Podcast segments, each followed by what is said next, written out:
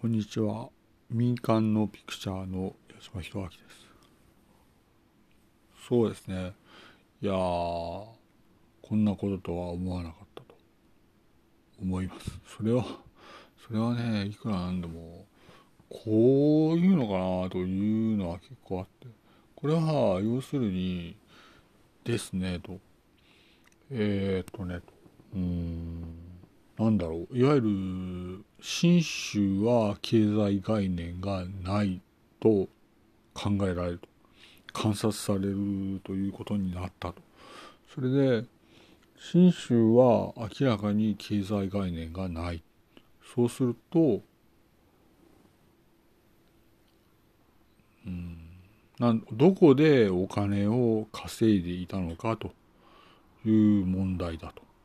つまり、お金を稼いでいないと、いわゆる、その、いけないんだと。いわゆる、信州は経済概念がない。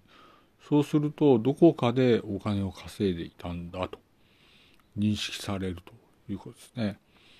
そうすると、信州は実は経済概念がない。つまり、コネクションの信州であると考えられるということですね。